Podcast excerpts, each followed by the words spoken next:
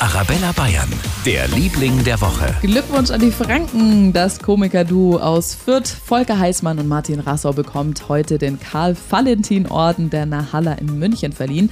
Bekannt geworden sind sie vor allem mit ihrer Rolle als Waltraud und Mariechen. Und für sie steht Karl Valentin für die Erfindung der bayerischen Sprache. Es ist in Bayern schon so, bloß das, was sagst, oder Ade bleib schön, eben das Leben ist kein Fleischsalat oder nach der Wurst habe ich einen Durst. Und das Schönste für die beiden heute in der Landeshauptstadt? Das Beste an dem Preis, dass wir umsonst auf den Ball dürfen. Umsonst? Ja, wir müssen keinen Eintritt zahlen. Das ist toll. Da mache ich das öfters jetzt. Der Karl-Valentin-Orden geht heuer nach Franken. Herzlichen Glückwunsch!